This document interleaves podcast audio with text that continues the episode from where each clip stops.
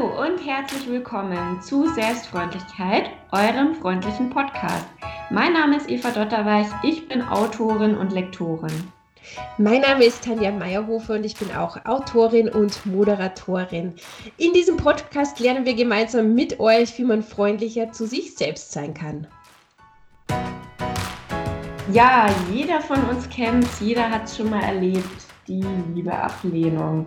Ob beruflich oder privat, jedem ist es schon mal passiert. Wir wollen heute darüber sprechen, was wir so für Erfahrungen mit diesem Thema gemacht haben. Dass ja doch nicht immer ganz so easy ist, zu verdauen und damit umzugehen. Und ja, überlegen uns, was man da tun kann im konkreten Fall. Ja, wie man da zu sich selber dann auch freundlicher sein kann, gerade wenn man das erlebt hat, eine Ablehnung. Und wir haben beide jetzt aktuell, glaube ich, so ein bisschen noch sowas in den Knochen so ein Hauch von Ablehnung. Daher können wir ja jetzt richtig auch gut erzählen, wie sich anfühlt und was wir da eigentlich so dagegen machen. Ablehnung gibt es ja auf verschiedenen Ebenen, sei es jetzt beruflich, in Liebesdingen oder ganz, ganz schlimm ist halt auch, wenn es familiär passiert. Bei unseren Berufen ist es halt so, dass Ablehnung natürlich häufig vorkommt. Gerade bei mir, also wenn man so vor der Kamera steht, dann nochmal, glaube ich, einen Zacken häufiger. Oder wie würdest du das einschätzen, Eva? War ja auch so ein bisschen das, was du erzählt hast mal. Mhm. Also wie dann sozusagen nach so Sendungen auch praktisch die ganze Arbeit dann irgendwie nochmal in so eine Feedback-Schleife kommt. Ne? Mhm. Das ist ja, das klingt halt tatsächlich für Nicht-Fernsehmenschen schon ganz schön haarig auch, womit man da so umgehen muss. Also ja, das ist eher so die Form von Kritik, die habe ich aber jetzt nicht mehr so doll, aber das hatte ich früher schon, da hatte ich so eine tägliche Live-Sendung und ja. da wurde ich richtig zerpflückt danach und das ja. ist was, wo man, man, sich halt dieses dicke Fell, das eh nicht gibt, äh, aneignen sollte. das ich noch nie bei irgendwem gesehen habe, aber anyhow. Aber man, wird, man kriegt halt schon so ein bisschen so eine Art Hornhaut irgendwann mal, wenn man schon so oft gehört hat, dass man dann weiß, okay, die Welt bricht jetzt auch nicht zusammen.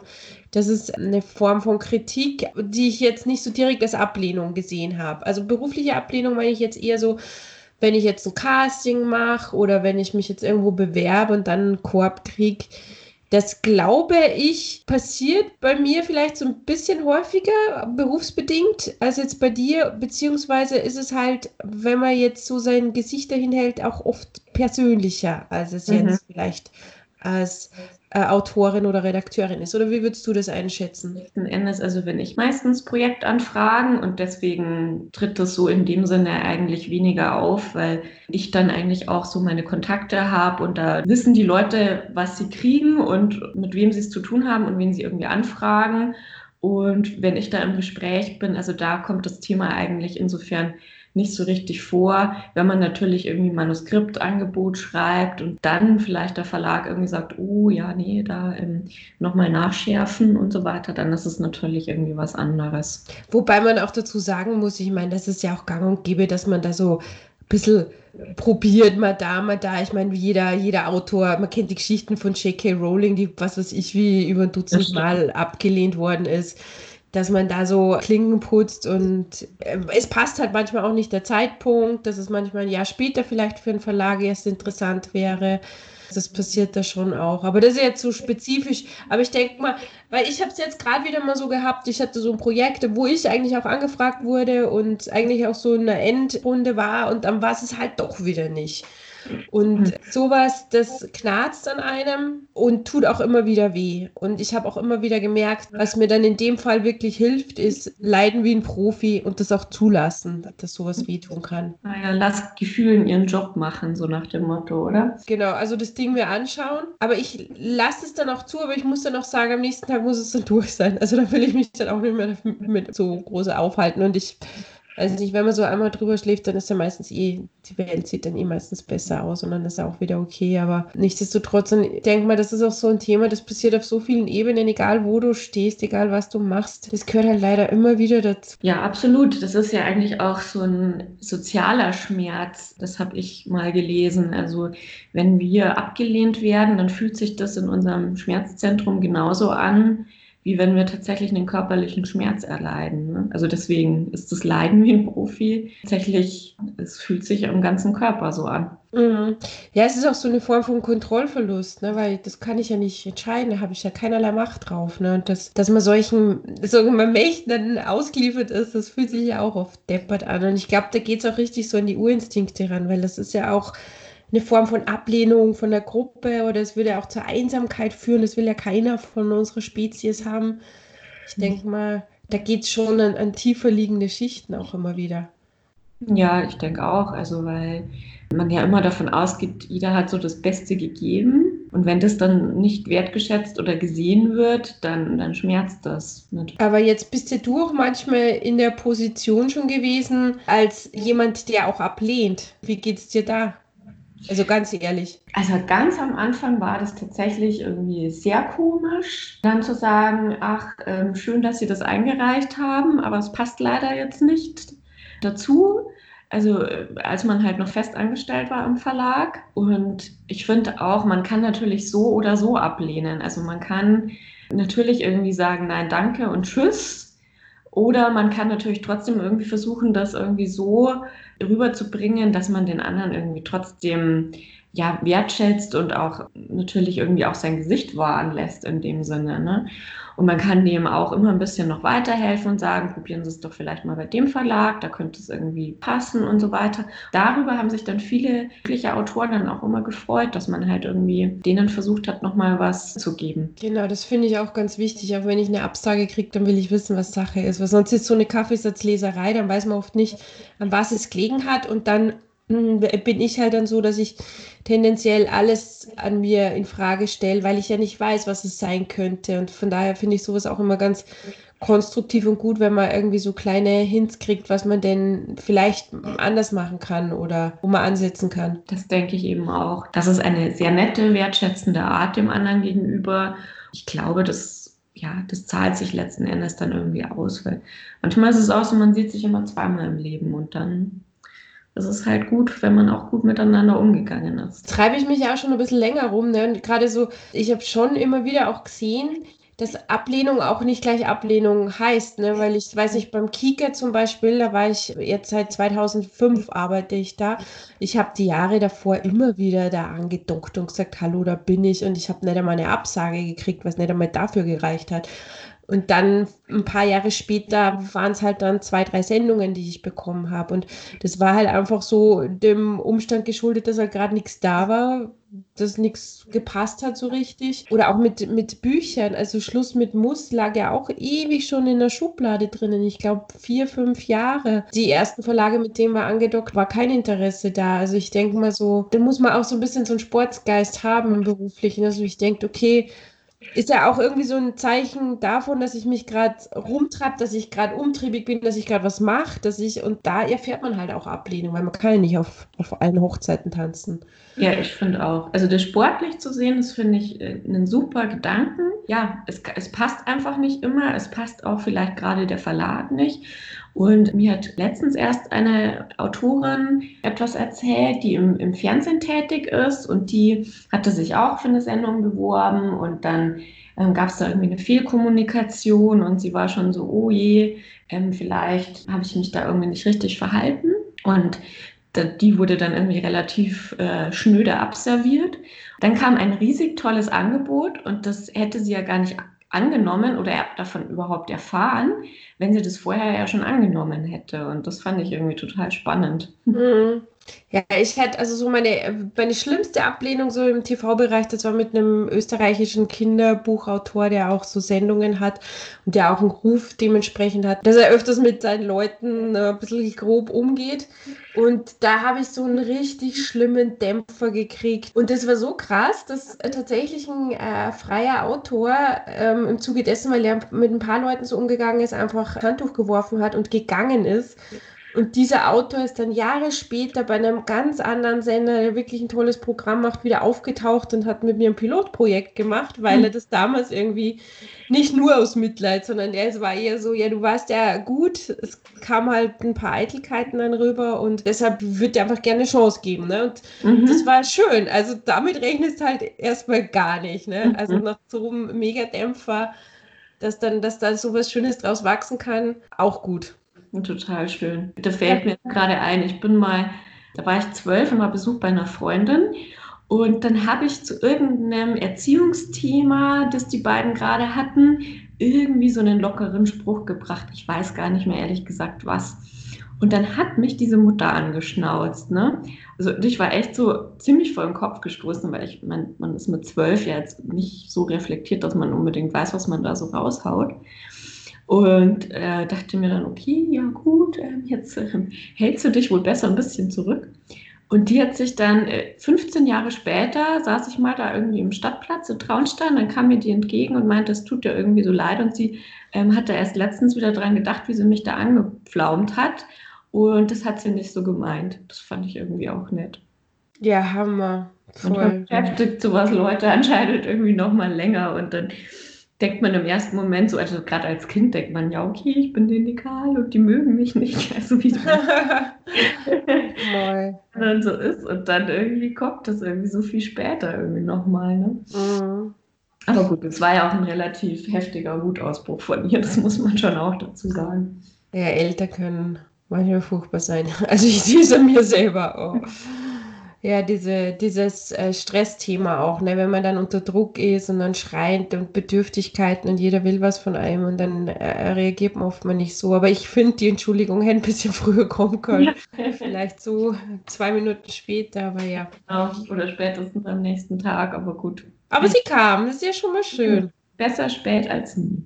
Also beruflich, ich würde mal sagen, da haben wir jetzt schon ein bisschen was drüber geredet. Ne? Also das halt echt sportlich sehen, wäre natürlich Optimum, kriegt man natürlich nicht immer hin, gerade wenn es so eine Sache ist, wo man wirklich nah dran war und schon viel investiert hat. Aber nichtsdestotrotz weitergehen. Ich meine, es gibt ja keine andere Option. Und was ich auch mal eine Zeit lang gemacht habe, dass wenn ich irgendeinen Dämpfer gekriegt habe, dass ich dann, das ist jetzt ein bisschen Monk, also ein bisschen strange, aber ich habe dann fünf Sachen machen müssen, die mich wieder in die Bahn gebracht haben. Das heißt jetzt, keine Ahnung, E-Mails in die richtigen Richtungen schreiben oder irgendetwas, mhm. was mich dann wieder voranbringt, nur um das Gefühl so ein bisschen loszuwerden, dass das jetzt so ein Rückschlag war, sondern wieder zu wissen, die Lokomotive geht wieder nach vorne, die, die, die Fahrtrichtung ist wieder eingenommen worden, weißt du, ich meine? Ja, so das ist ein super Gedanken, wenn man dann auch das Gefühl hat, man ist halt einfach nicht so hilflos in dem Moment. Mhm. Das, was du auch meintest mit dem Kontrollverlust, ne? Also das mhm. ist irgendwie so passiert und man hat keinen Einfluss, aber man kann zum einen ja beeinflussen, wie man mit dem Ganzen umgeht und natürlich kann ich irgendwie ja, irgendwie gekränkt sein und äh, meine entsprechende Antwort auch so ausfallen lassen. Oder ich sage, hey, okay, danke für die Chance und äh, versuche mich aber im, selben Moment gleich wieder aufs Pferd zu setzen und mir zu überlegen, kann ich vielleicht irgendwie aus dieser Energie noch machen. Mhm. Ja, was auch ein super Motor ist, habe ich schon öfter gesehen bei Menschen, ist auch Wut. Ne?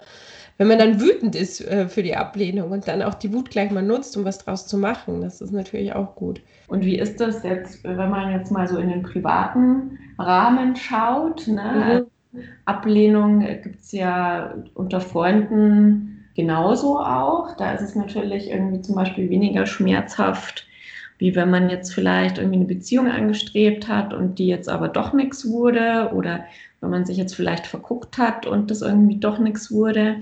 Wie siehst du da das Thema?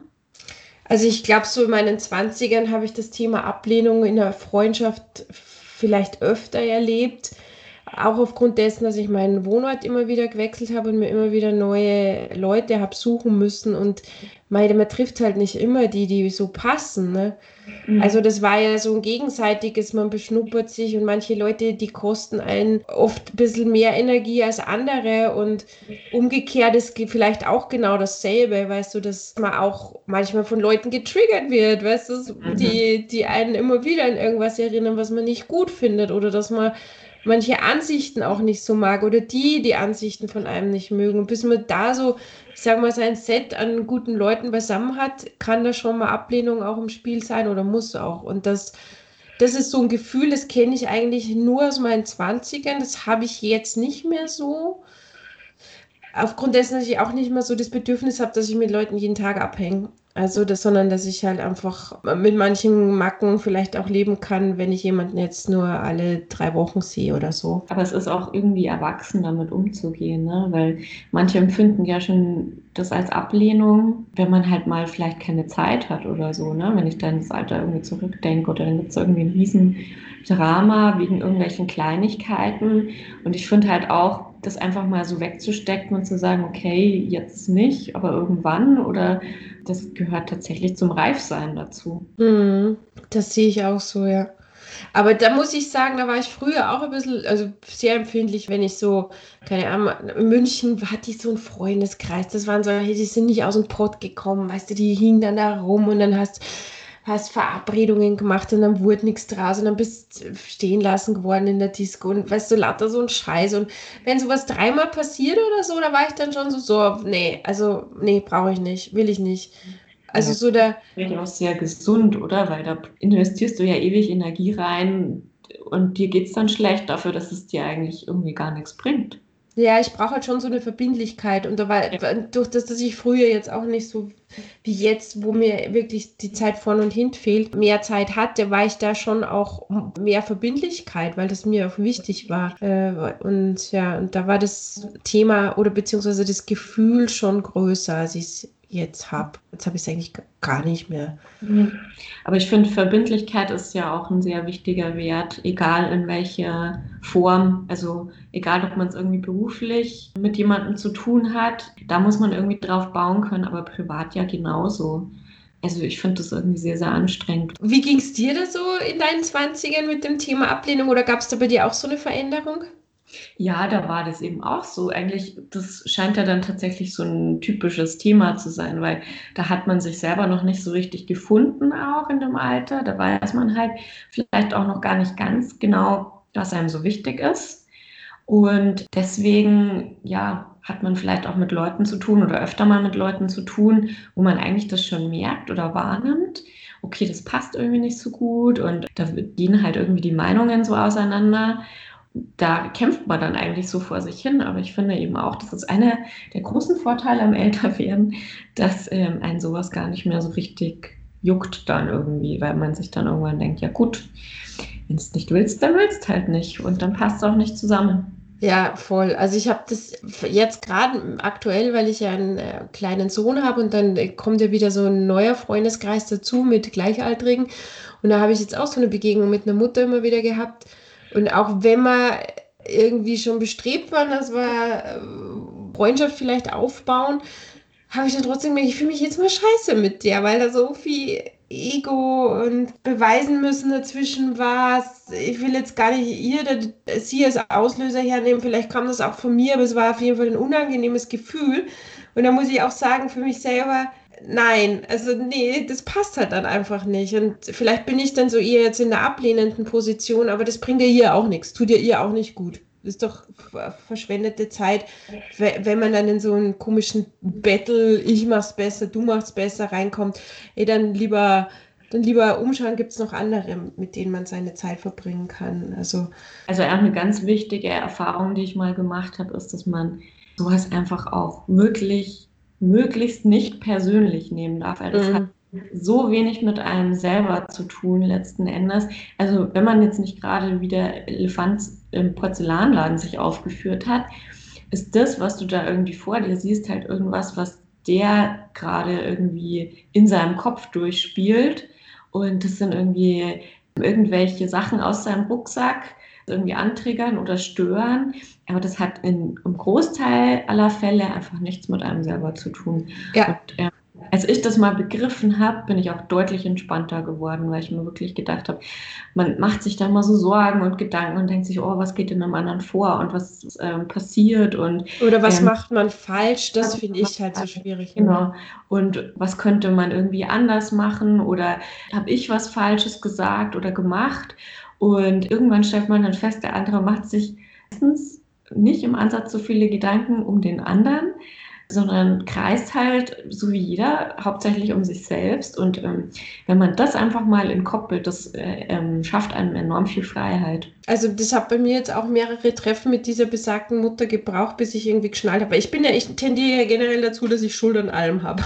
Ja. Ne? Und wenn irgendwie so eine Beziehung nicht funktioniert, dann denke ich mir, oh, hättest du mal, wärst du mal so, hättest du mal das. Und weißt du, wenn, ne, die habe ich jetzt so oft getroffen und ich habe jedes Mal nur bei ihr dieses Gefühl gehabt. Und da habe ich mir gedacht, okay, ich muss da jetzt auch was bei ihr lassen.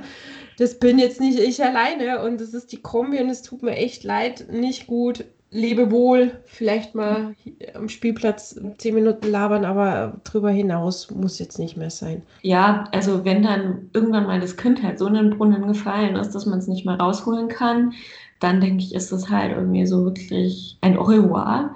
Aber ähm, manchmal ist, hilft ja auch eine gewisse Pause. Dann merkst du so, oh, dann gehe ich so ein bisschen irgendwie, kümmere ich mich um mich und schaue auf mich und der andere hat gerade vielleicht wirklich sehr viel mit sich selber zu tun und dann nach so einer Verschnaufpause kann es auch wieder so eine Connection geben. Ne? Solche Fälle habe ich auch schon festgestellt. Ja. Immer gleich. Es ist nicht jeder Mensch immer gleich gut drauf. Jeder hat mit irgendwas zu kämpfen. Manchmal weiß man es auch nicht. Ich finde das dann auch irgendwie so großzügig, wenn man dann manchmal sagt, hey, okay, Schwamm drüber, fand ich jetzt irgendwie nicht so toll, was du gebracht hast, aber kann das jetzt irgendwie schon auch hier ein bisschen sportlich nehmen und mir denken, naja, ich mag dich grundsätzlich schon und du liegst mir am Herzen und dann, dann schauen wir einfach nochmal irgendwie weiter. Ne? Mm, in, ja, in dem Wort Enttäuschung, wenn man jetzt von jemandem, sagen wir mal, so ein bisschen enttäuscht ist oder merkt, das passt nicht so, aber das ist ja auch eine Form von Enttäuschung. Man enttäuscht sich, ja. wenn man das dann verdaut hat, dass die Täuschung aufgeflogen ist und man weiß, was man da hat und vielleicht mit dem Rest ganz gut klarkommt und sich wieder neu justieren kann, wie du sagst, nach einer gewissen Pause, dann dann kann sich es auch wieder fügen, aber andererseits, es muss ja auch nicht. Ne? Also es kann ja auch so sein, dass man auch einfach sagt, ja, passt nicht. Also genau. Genau. Aber das ist jetzt so das unter Freunden. Äh, viel happiger, glaube ich, ist so Ablehnung in Liebesdingen. Ja, weil da geht man ja richtig mit dem Herzen so rein, ne? Und ähm, dann hat man natürlich irgendwie, das kann man nicht vermeiden, dass man dann irgendwie Erwartungen hat und dann hat sich vielleicht über einen gewissen Zeitraum irgendwie was aufgebaut und dann, ja, sind dann einfach irgendwie Gefühle im Spiel. Und wenn man dann irgendwie abgelehnt wird, ich glaube, ich weiß nicht, ob man sowas tatsächlich, ja, vielleicht wird es irgendwie mit der Zeit irgendwie leichter. Ich, keine Ahnung. Was hast du für Erfahrungen gemacht dazu? Also ich war ja eine Zeit ohne Deckel unterwegs ich kenne mich mit dem Thema Ablehnung in Liebesdingen aus und meine Mutter hat tatsächlich mal, glaube ich, das Schlaueste zu mir gesagt, das ich je gehört habe in dem Zusammenhang. Zumindest mir hat es total geholfen. Ich bin immer so der erste große Herzbruch und es war so eine richtig fiese Ablehnung. Der Typ hat mit der Praktikantin was angefangen und ach, das wurde noch so hässlich, weil der dann auch in der gleichen Firma wie ich angefangen hat und die Praktikantin war dann auch da und es war im Großraumbüro und es war alles so schrecklich. Und es war so volle Breitseite abbekommen. Es war so ziemlich die erste Abfuhr, die ich da in dem Bereich erfahren habe. Und da hat meine Mutter auch gesagt, so wie ich so Liebeskoma gehabt habe, so schlimm es auch ist, aber wer das nicht erlebt hat, hat nie gelebt. Mhm. Also nicht, dass das jetzt die Qualität des Lebens ausmachen würde, so ein Herzbruch, aber es gehört halt leider dazu. Und ja, das war, das war schon heftig. Aber auch da hat sich bei mir dann irgendwann mal die Erkenntnis breit gemacht, wenn derjenige mich nicht sieht, wie ich bin oder mich nicht schätzen kann und nicht das in mir sieht, was da ist, dann tut es mir für denjenigen leid, aber dann passt halt auch nicht, weil das soll ja eine Beziehung sein und das soll ja dann auch irgendwie schön weitergehen. Und wenn es am Anfang schon so jemand so eine latente Ablehnung einem gibt oder einem zeigt, dass das Interesse nicht so groß ist, dann wird es auch nie größer sein und dann kann ich auch aus dem nichts machen, weißt du? Und das war für mich dann immer so, wo ich sage, nee, ich will ja was Gutes. Ich will ja, ja nicht ständig wie so ein Bittsteller dastehen und so, bitte, bitte, hab mich lieb. Nö, will ich nicht. Und dann muss man sich halt umschauen. Und klar, tut es auch weh. Aber dann muss man auch da leiden wie ein Profi und dann nach ein paar Tagen geht es wieder weiter. Ja, ja, das finde ich eine sehr gesunde Einstellung. Also nochmal irgendwie zurück äh, zum Anfang, was du auch gesagt hast, mit dem, das gehört auch dazu, was auch deine Mutter gesagt hat. Da habe ich letztens auch so eine schöne Passage in Brave New World gelesen. Die würde ich jetzt, glaube ich, ganz gerne teilen, weil äh, mich die tatsächlich sehr berührt hat. Und da geht es irgendwie darum, das ist ein Gespräch ähm, zwischen zwei Figuren aus dem Buch. Und da sagt eine Figur, ich brauche keine Bequemlichkeiten, ich will Gott, ich will Poesie, ich will wirkliche Gefahren und Freiheit und Tugend, ich will Sünde. Kurzum, sagte Mustafa Mannesmann, Sie fordern das Recht auf Unglück. Gut dann, erwiderte der Wilde trotzig, ich erfordere das Recht auf Unglück. Ja. Und genauso ist es, wenn wir halt wirklich immer nur in der, in so einer Sicherheitswolke sind, dann können wir halt eigentlich auch gar kein Glück erfahren. Ne? Also mhm. alles dazu. Gehört alles dazu, das ist auf und ab. Ja, das ist schön. Ja. Das, klingt, das klingt nach Leben. Ja, das klingt nach Leben. Das pralle Leben. Ja. Aber nichtsdestotrotz tut es einfach sehr weh, wenn, wenn man gerade irgendwie drin steckt und wenn man da was reingesetzt hat, dann eben auch diese Enttäuschung, die dann kommt, wenn man halt feststellt, okay, das hat man sich jetzt vielleicht ein bisschen zu sehr ausgemalt in den buntesten Farben. Das hat aber eigentlich vielleicht weniger was mit der Realität zu tun. Oder vielleicht es auch gar nicht klären kann, was da eigentlich irgendwie genau passiert ist, warum und weshalb. Und dann muss man das so mit sich selber ausmachen, letzten Endes. Ne? Aber ich glaube, wenn man irgendwann merkt, man kommt da einfach irgendwie nicht weiter und man hat da viel Herz und Aufmerksamkeit und Hingabe reingelegt in das Ganze und ja, und befindet sich dann irgendwie immer öfter mal so an einem, an einem Punkt, wo man merkt, okay, der andere sieht es irgendwie nicht so wirklich dann sollte man tatsächlich, glaube ich, mal ja, wieder einen, einen gesunden Abstand gewinnen und sich denken, okay, dann spare ich das alles mir für eine Person, die das halt wirklich zu schätzen weiß. Man sollte sich, glaube ich, den Gefallen dann einfach auch mal tun. Mhm. Was ich auch gelernt habe bei diesem einen Kapitel, das ich da vorhin gesagt habe, also mit dem Großraumbüro und der Praktikantin, dass man sich halt auch immer wieder fragen soll, tut mir das gut, weil es in dieser Verliebtheit, in dieser Blindheit übersieht man halt auch voll oft, dass der eine eh schon wieder so Ablehnungssignale immer wieder schickt und dass einem nicht gut geht dabei, dass einem latent nicht gut geht dabei. Und wenn ich über einen längeren Zeitraum die Frage immer wieder mit Nein beantworten muss, dann ist es es halt auch nicht. Und da muss man sich selber auch näher sein. Und da kommen wir jetzt wieder zum Thema Selbstfreundlichkeit. Da muss ich zu mir selber so freundlich sein, dass ich sage, ich bin mir der wichtigste Mensch, weil ich bin ja der, der mein Leben führt, nicht der andere, weißt du, das ist ja mein Leben und es geht ja um mich, auch wenn es jetzt äh, total egoistisch, aber es geht um einen selber und wenn es mir nicht gut geht, dann au revoir, mhm. mon ami. Nicht à bientôt, sondern auch. Oder schlechte. Ja, genau. Manchmal vielleicht auch besser das.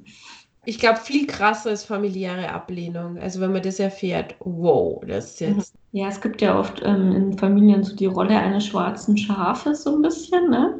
Ja. Hat man so das Gefühl. Habe ich auch letztens so einen Instagram-Post gelesen, hat es ganz gut auf den Punkt gebracht. Ja, natürlich bin ich das schwarze Schaf der Familie, irgendwer muss den Job ja machen. Wenn man das Ganze halt auch ein bisschen mit Humor nehmen kann. Ne? Ja, aber das sind ganz, ganz fiese Dynamiken, wo sowas passiert. Also das sieht man immer wieder, dass dann so einer der Boomern ist, wo, man sich dann einig ist und dann ist es auch voll schwer, aus der Rolle rauszukommen, mhm. sich davon zu befreien. Da muss man halt irgendwie so sein System woanders aufstellen und sagen, okay, ich funktioniere in einem, in einem anderen Kreis von Menschen gut und das tut mir gut, aber familiäre Ablehnung ist halt, da geht es wirklich an die Grundsubstanz und ja, weil das ist ja praktisch der Inner Circle, so der, der Clan letzten Endes, ne?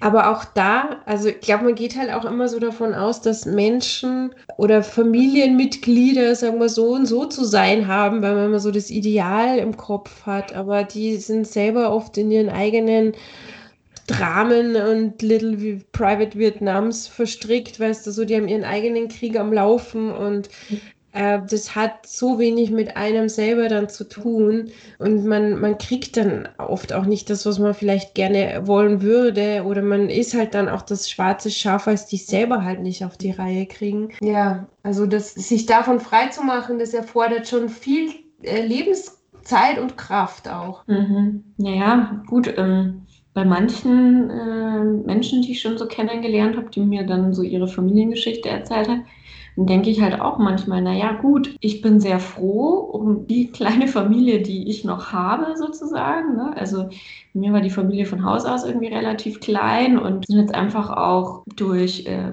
bestimmte Umstände sehr reduziert worden. Also sehr traurige Umstände. Und ja, wenn man aber tatsächlich auch irgendwann mal feststellt, hey, ich passe da überhaupt nicht rein, ich fühle mich nicht wohl, ich werde überhaupt nicht gesehen, da denke ich mir dann auch, naja, es ist halt nur weil man halt tatsächlich denselben Nachnamen trägt, man muss sich da irgendwie auch nicht auf Dauer dem Ganzen so aussetzen. Man kann da irgendwie auch Abstand gewinnen. Ja, und ich denke auch bei vielen Leuten, die so unbewusst sind, was ja häufig passiert, da kriegt man oft so Rollen zugeschanzt, die einem total, also zu Unrecht irgendwelche Rollen zugeschanzt und wenn man da auch nicht rauskommt, dann heißt es wirklich Abstand halten und, und weiter geht's, gell? Ja. Aber auch da, wenn du sagst, auch so deine kleine Familie, innerhalb der Familie gibt es ja auch immer wieder so Leute oder Oasen, sagen wir mal, wo man dann Anschluss findet und sich vielleicht das zum Teil auch holen kann, was man bei einer anderen Stelle wieder vermisst. Also ich denke mal, es heißt ja nicht so, dass man so komplett sich wegdrehen muss. Vielleicht gibt es ja auch noch Menschen. Und gerade dann ist es ja oft auch so in so kaputten Systemen, dass du, wenn du dann jemanden hast, der dich versteht, dass dann der Draht zehnmal besser ist, als das vielleicht in einem, in einem allgemeinen Setting ist, wo eher alle halbwegs zufrieden sind. Mhm. Ja, finde ich eben auch. Aber ich, letzten Endes muss man ja auch Sachen einfach dann auch ansprechen. Also ähm, ich glaube, dass es irgendwie ganz wichtig ist, weil vielleicht versteht man den anderen letzt auch irgendwie falsch oder hat es selber vielleicht auch einen falschen Hals bekommen. Und ich finde auch, ja, das schade, egal in welchem Bereich. Also das ist jetzt rein nicht nur familiär gesehen, wenn man irgendwie das Gefühl hat, okay, äh, irgendwas ist da jetzt gerade, aber ich, ich, check's nicht, was und warum und was ist denn überhaupt los. Wenn man ähm, dann irgendwie auch merkt, okay, das ist irgendwie dem anderen wichtig, der spricht irgendwie was an oder ich spreche irgendwie was an. Das ist ja irgendwie auch wirklich ja, so Liebesdienst auch. Ich weiß nicht, so, so, so pathetisch sich das jetzt vielleicht anhört, aber irgendwie immer zu gucken, ob eine Beziehung, ob man da vielleicht irgendwie was klären kann, das ist schon sehr wichtig.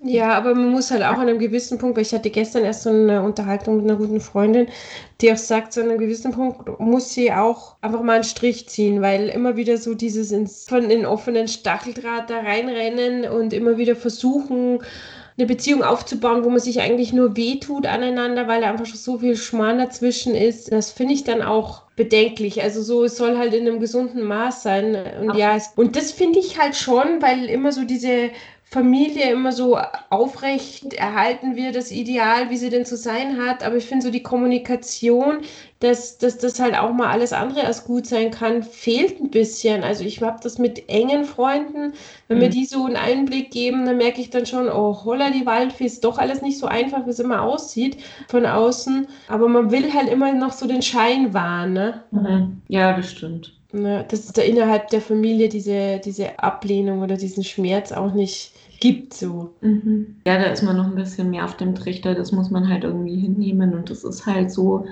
Aber da merkt man, glaube ich, halt auch mit den Jahren, dass das überhaupt nicht der Fall ist, dass man da genauso wie in jeder Beziehung ist es irgendwie auf Augenhöhe und auf Wertschätzung basiert und wenn man halt einfach merkt, die fehlt so stark und die Kommunikation ist einfach total daneben, dann ja, es gilt wieder dasselbe, ne? Land gewinnen. Ja, Wobei ich glaube, da hat man am meisten zum Knabbern, so familiäre Ablehnung. Denke ich auch, ja. Und das ist auch ein Thema, glaube ich, da muss man auch ganz viel in Therapie gehen, dass man das irgendwie mal auf die Kette kriegt. Das schafft man nicht in dem Podcast, dass man da ein paar Happy-Peppy-Tipps oder Schwank aus dem eigenen Leben da irgendwie gibt, der, der jemand anderem hilft. Ich glaube, da sitzt halt echt tiefer. Aber auch da darf man sagen, hey, ist nicht gut für mich, Ja, der Benjamin von Stuttgart Barre hat da in seinem Podcast da auch mal so was Gutes gesagt, ne? Irgendwie zu seinem Therapeuten, weil der so, ich glaube, wir müssen mal wieder über die Familie sprechen. Und dann, dann Benjamin von Stuttgart, nein, nein, ich will nicht schon wieder in den Bastelkeller gehen und so weiter. Und dann am nächsten nächste Therapiestunde, doch, okay, wir gehen doch wieder in den Bastelkeller. der ist super. Ja, Wahnsinn. Äh, schade, dass es nicht mehr weiterging da. Ich war ja eine Zeit lang schwer verliebt, muss ich sagen. So über Ey, das ist jeder. Ich glaube, Männlein wie Weiblein.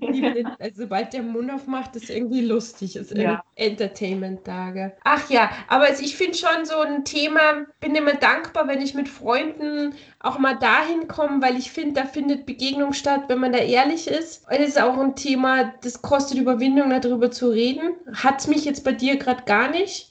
Weiß nicht, wie es dir ging. Nee, hat mich jetzt auch keine Überwindung gekostet, muss ich sagen.